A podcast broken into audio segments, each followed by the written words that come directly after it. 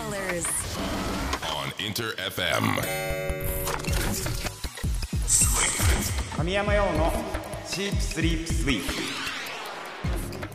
インター FM シープスリープスイープ S が3つ並んでトリプル S トリ S 僕神山用自身が最高。S トリあ間違えた。トリプル S だと思える番組を目指し毎週火曜日深夜1時半からお送りしておりますさあ5月10日19回目のトリ S お送りしております。えー私神山陽はゴールデンウィークは関係なかったのでただの2週間でした。なんか今今回のゴールデンウィークは10日間ぐらいあったんですよね多分、えーみんなはどうなんですかね？ちゃんと休めましたかね？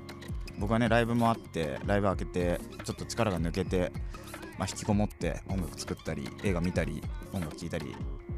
スケボー乗ったりしてたんですけどまあそんな中でねちょっと気が抜けたのかな。なんか僕ねよく物をなくすんですけども、えーこの間家の鍵をなくしましてあの家の鍵なくしてしまって家に入れなくなっちゃってそう。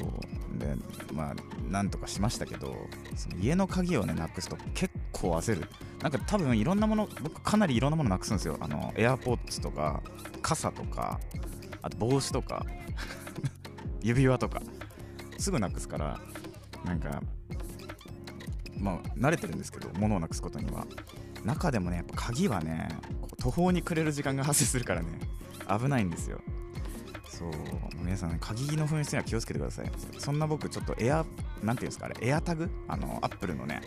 鍵につけてあのどこにあるか分かるやつ？あれ買ったんですけどあれめちゃくちゃおすすめなんで、えー物をなくしやすい人はねぜひぜひ導入してみたらいいかなと。思います。さあ、えー先週までは2週続けてクローゼットリリース記念全曲解説企画を実施してきましたが、えー楽しんでいただけましたでしょうか、えーそして5月のマンスリーテーマはなかなか言えない恋には理由があって、えこちらね参加はめちゃくちゃシンプルです。あなたの記憶に残っている恋バナ今好きな人についてまたは昔好きだった人についてでも何でも OK えー無論好きな人はね2次元だろうが2.5次元だろうが男だろうが女だろうがおじいちゃんだろうが赤ちゃんだろうが大丈夫です。あなたの心を掴んで離さないその人についてとりあえずまで教えてください、えー僕に話しかけると思って気軽に参加してください。メールアドレスはすべて小文字で sss.interfm.jp ツイッターは「ハッシュタグ表記すべてひらがなでとりえす」そして漢字で神山ようです。ハッシュタグといえば恒例ですが紹介させてください。雪うさぎさん佐城さんななこさんさあやさんなどなど、えーその他たくさんの皆さん参加ありがとう、えーこうやってランダムにツイッターは随時公開していくんでまだ参加していないというねとりあえずファミリーのみんな一回試しに「ハッシュタグとりあえず」をつけてツイートしてみてください。僕がガン見で生存確認をしております。それでは今日もとりあえず最後までよろしく。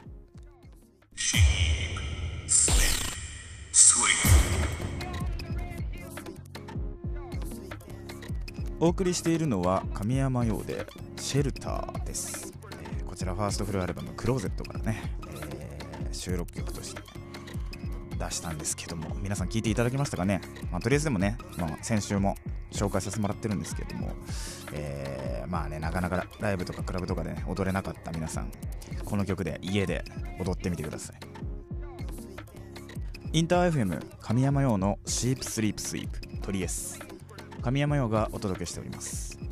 さあワクワクが盛りだくさんだった4月を終えゴールデンウィークが終わり怒涛の1ヶ月で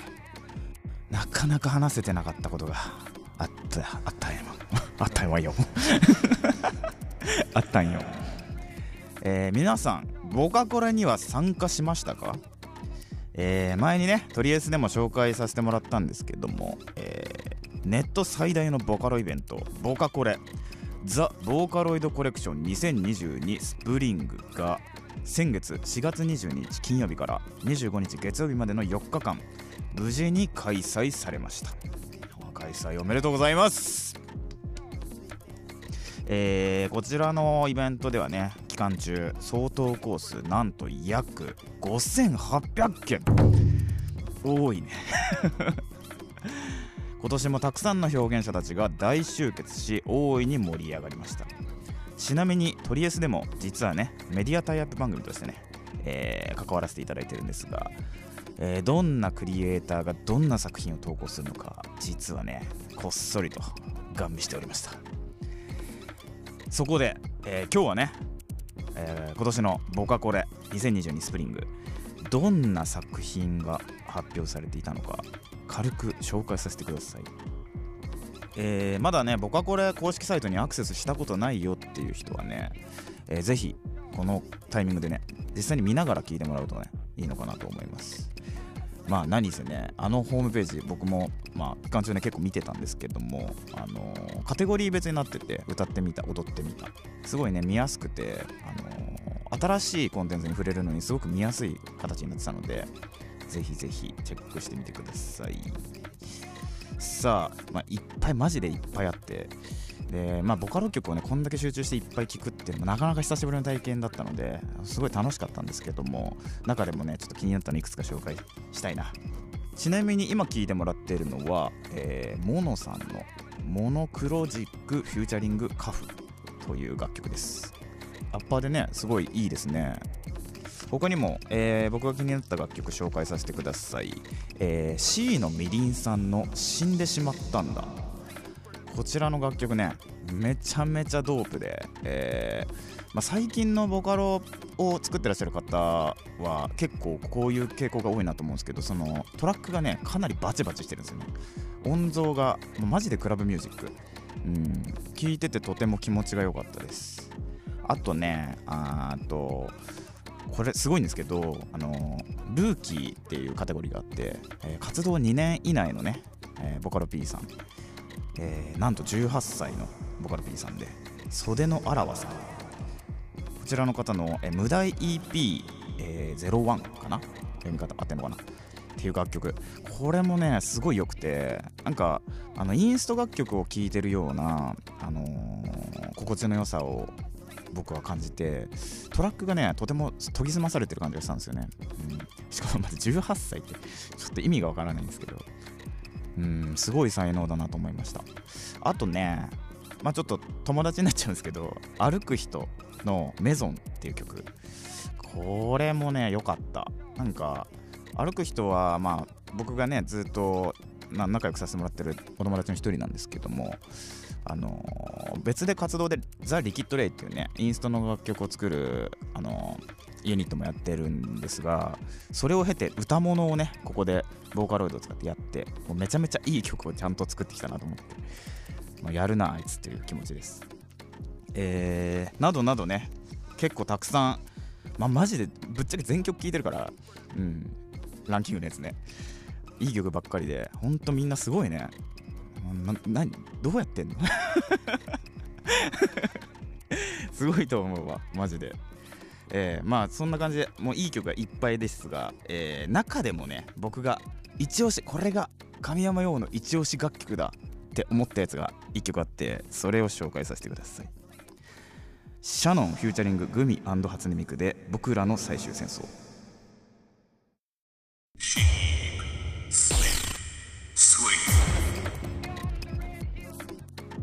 聞きました？皆さん。いやこの楽曲ねシャノンさんの存在は僕結構前から実は知ってたんですけどもあの楽曲をねちゃんと今回触れさせていただいてそのその完成度の高さとまあ何ていうんですかね触りたいところいっぱいあるんですけど 僕が特に好きなのは音楽的に言えば初音ミクの声なんですよね。この声どうやってんのってマジでもう。この声どうなってんの？うん。なんか特殊なエフェクトがかかっているように聞こえるんですがだからといって歌物としての造形が崩れてるわけでもなくて、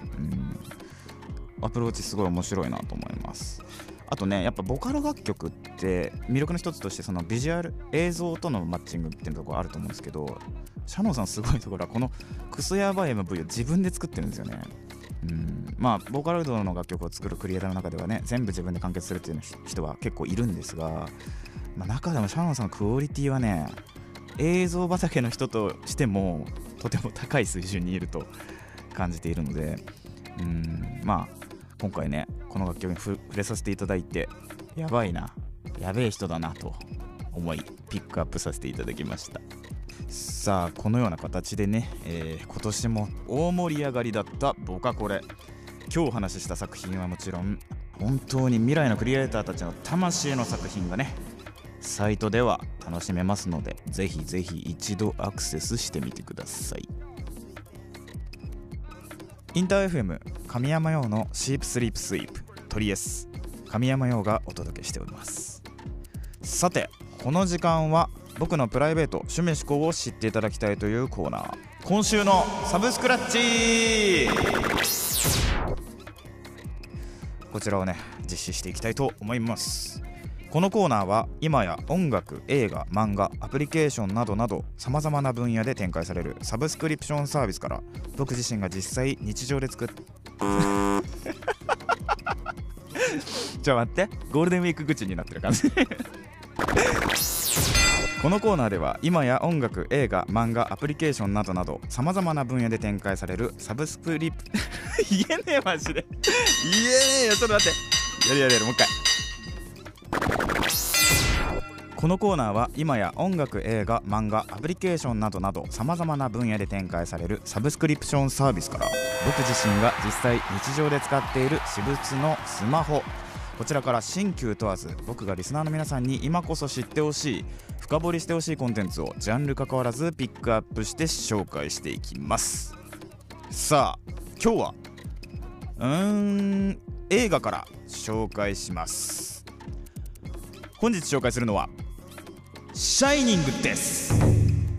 いやこちらの映画ね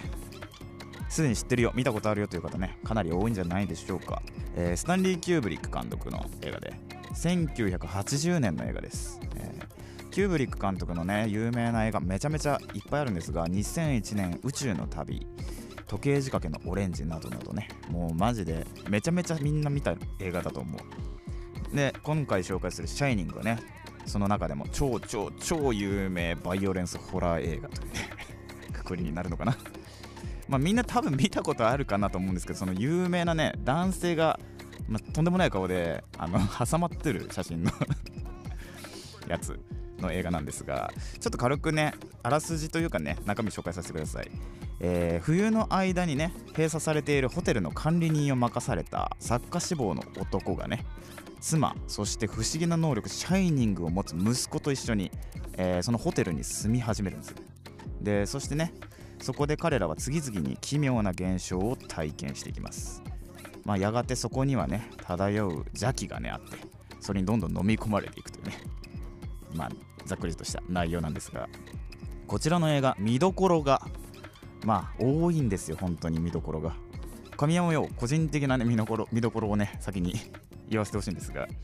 えー中でねそのストーリーの中で同じ服を同じ青い服を着た双子の女の子が出てくるんですけどあのーホテルのね廊下の真ん中で2人で並んでるシーンがあるんですよ。ちょっと言葉で聞くとちょっと怖いですね。廊下の壁の柄とかがね、あのーそのシーンの中でね、あのー柄含めて、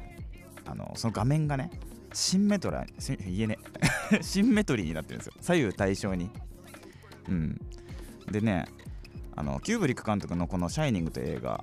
あのたびたびシンメトリーの構図がね出てくるんですよ実はであのまあ普通に生活してて生活環境の中でさあの視界の中が完全な左右対称になってることってそんなないってまあないのよぶっちゃけなくてでその人為的に作られた左右対称って気持ち悪いんですよ。その気味の悪さがあってそれをすごい不気味に感じるんですね。多分人間って、うん、でキューブリックはそれをすごく上手に使っていてこの映画の持つ不気味な雰囲気をねそのシンメトリーを使って表現しているなと思っております。そこがね僕の中で結構ねデザイン的な部分ですけど見どころですね。うん、あとまあ分かりやすいとこで言うと、まあ、主演のジャック・ニコルソンが、まあ、どんどんねなんか変わっていくんですよ人間が。どんどん凶暴になってってその同じ俳優とは思えないくらいどんどん怖い顔になっていくんですよね。そう。で有名なシーンで斧で、まあ、扉をね叩き割るシーンがあるんですけど、まあ、とんでもない顔してるんですよ。そこね。でなんか今回ねちょっとその「シャイニング」をねまた見直す際にあのーまあ、ちょっと軽く調べたんですけどなんとこのシーン190テイク撮ったらしいです。190テイクたった2秒のシーンに190テイク撮ってて、まあ、そりゃあの顔になるわなって感じ。そう。いや恐ろしい男ですねキューブリック監督というのはね。そうなんですよ。でそのキューブリック監督の恐ろしいエピソードもう一つあってこの「シャイニング」という映画ポスターのねあのーキービジュアルがね有名な黄色いやつがあるんですけど、まあ、担当したソウルバスというね、あのー人がいて、まあ、その人なんとキューブリック監督に300回ボツ食らってます。僕デザインの仕事してたんで分かるんですけど同じ人から300回ボツ食らったら最後までたどり着くことはないです普通は。泣きますよ多分これ途中で。いや怖っ。これね多分ねあのバイオレンスホラーなのはもしかしたらキューブリック監督なのかもしれないです。そう。まあねそんなね小ネタもある。まあとてもね有名な作品。まあホラーとは言うけどねまあわちゃわちゃしてる感じが強いんであのホラー映画が苦手だなっていう人もね楽しめるかなと僕は思いますのでぜひぜひこの機会にチェックしてみてください。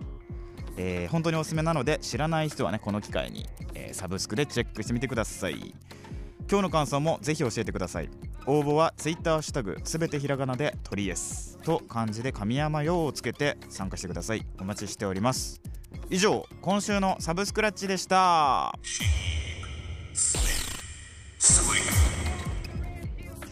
お送りしたのは神山用でクローゼットです、えーこちらの楽曲でもね、まあ、扉叩く音がありますけども「シャイニング」という映画ではね主演のジャック・ニコルソンが扉を相当叩いております。そう。僕もねこの「クローゼット」っていう曲を作るためにね、まあ、10曲以上クローゼットめっちゃ作ったのでクローゼットっていう曲をねまあ僕もね一種のホラーをホラー体験って ホラー体験を制作でしております。シャイニングぜひぜひみんな見てみてね。インター FM 神山用のシープスリープスイープトリエス神山用がお届けしてきましたがもうエンディングですね。最後まで聞いてくれた皆さんありがとうございます。早いなあ毎週。えー、てかマンスリーテーマ今日。いつも紹介できてないわ。甘酸っぱい。甘酸っぱいなんなんその SE 甘酸っぱい。中野さんのじゃん。中野さんの SE 使ってるやん。いいですね。えー、こちらね、えー、いつも紹介できてないんで、まあ、もうエンディングですが1通だけご紹介させてください。ラジオネーム狛犬さん。FC イベントめちゃくちゃ楽しかったです。やったー、えーどうか年内にもう1回。いや2回は開催してください、うん今月のマンスリーテーマ。私にはかれこれ6年ほど一緒に旅行に行く仲の良い4人の友達がいます。男の子1人女の子3人なのですが4人揃っていなくてもバラバラで2人で旅行に行ったりしています。いいですね、えーでも他の友達には行ってないのですが実は私は一度だけ男の子と関係を持ってしまったことがあってうん。他のメンバーには言えずにいます。このまま隠し通す覚悟です。最後の 最後の最後にすごいのすごいいい球飛んできた。いやー。これはねちゃんと打ち返したいですね。ちゃんと打ち返したいんでこんなところで紹介しちゃダメでしたね。すいません。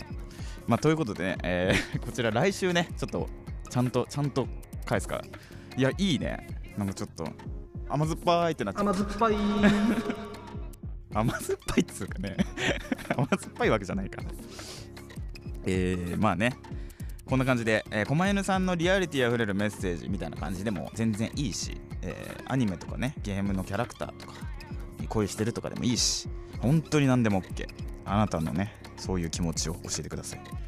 5月のマンスリーテーマ「なかなか言えない恋には理由があって」と題して大募集中です。あなたの心を掴んで離さないその人についてトリエスまで教えてください。応募は Twitter ハッシュタグすべてひらがなでトリエスと漢字で神山ようです。メッセージお待ちしております。ちなみにトリエスではオンエア後のアフタートークそして過去の放送回もすべてアーカイブ配信しております。ラジオクラウドでも Spotify、Google、Apple などのポッドキャストにもアップされておりますのでぜひぜひ過去回も楽しんでいただけると嬉しいです。詳しくはトリエスの番組ページからチェックしてみてください。ということでまた来週火曜日。この時間にお会いしましょう。お相手は神山陽でした。またな神山陽のチープスリープスイート。リエスアフタートーク。いや今日もねありがとうございました。えー、今回ね、あのー、僕はこれのね話をまあ中心にさせてもらったんですがなんか話してる間にね、あのー、過去にうんイベントとかね出てた時のことをちょっと思い出したりしましたね。なんか僕のことをね最近知ってくれた人とかはねあんまり知らないかもしれないですけど、まあ、ボーカロイドマスターっていうボマス通称っていうね即売会があってでそれにね、まあ、結構ってか 2, 2回とか出たことがあってその自分で家のパソコンで手焼きした CD をあの即売会に持ってって 100, 100枚ぐらいだったかな。それを実際に販売する手売りするっていう経験をさせてもらったことがあるんですよ、うん、で500円だったかな確か。1枚。一番初めの CD でねあのインターネット上でその人とのやり取りしかしたことなかったんですけど実際に聞いてますとかね。好きですみたいなのを言ってもらう機会みたいなね。そういう体験をその場でさせてもらってあこう人に届いているんだなっていうね実感を初めて持ったタイミングでしたね。すごく懐かしいです。うん。なんかそういうねボーカロイドっていう文化ならではのことなのかもしれないですけどその実際に聴いてくれてる人と直接触れ合う機会がねライブ以外で発生するっていうのはねうんいいっすよねやっぱり。うん。でなんかその時とかあの横に座ってる人の顔とかその実際にね出店してる時にやっぱ今でも覚えてるんで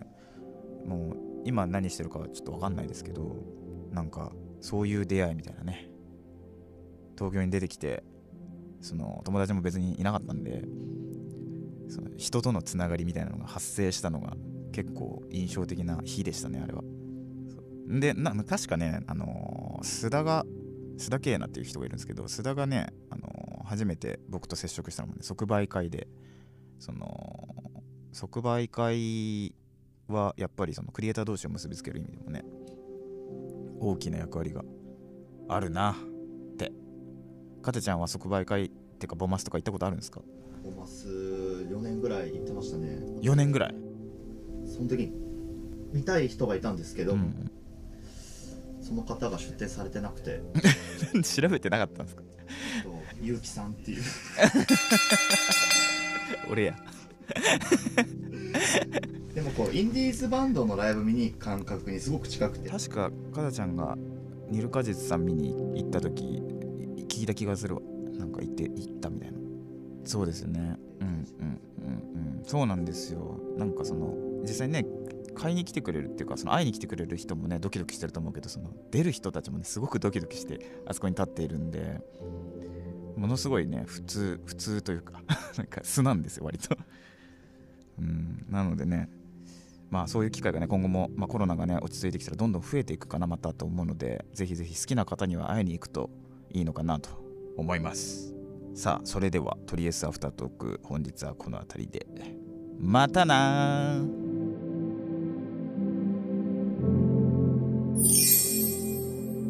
甘酸っぱい。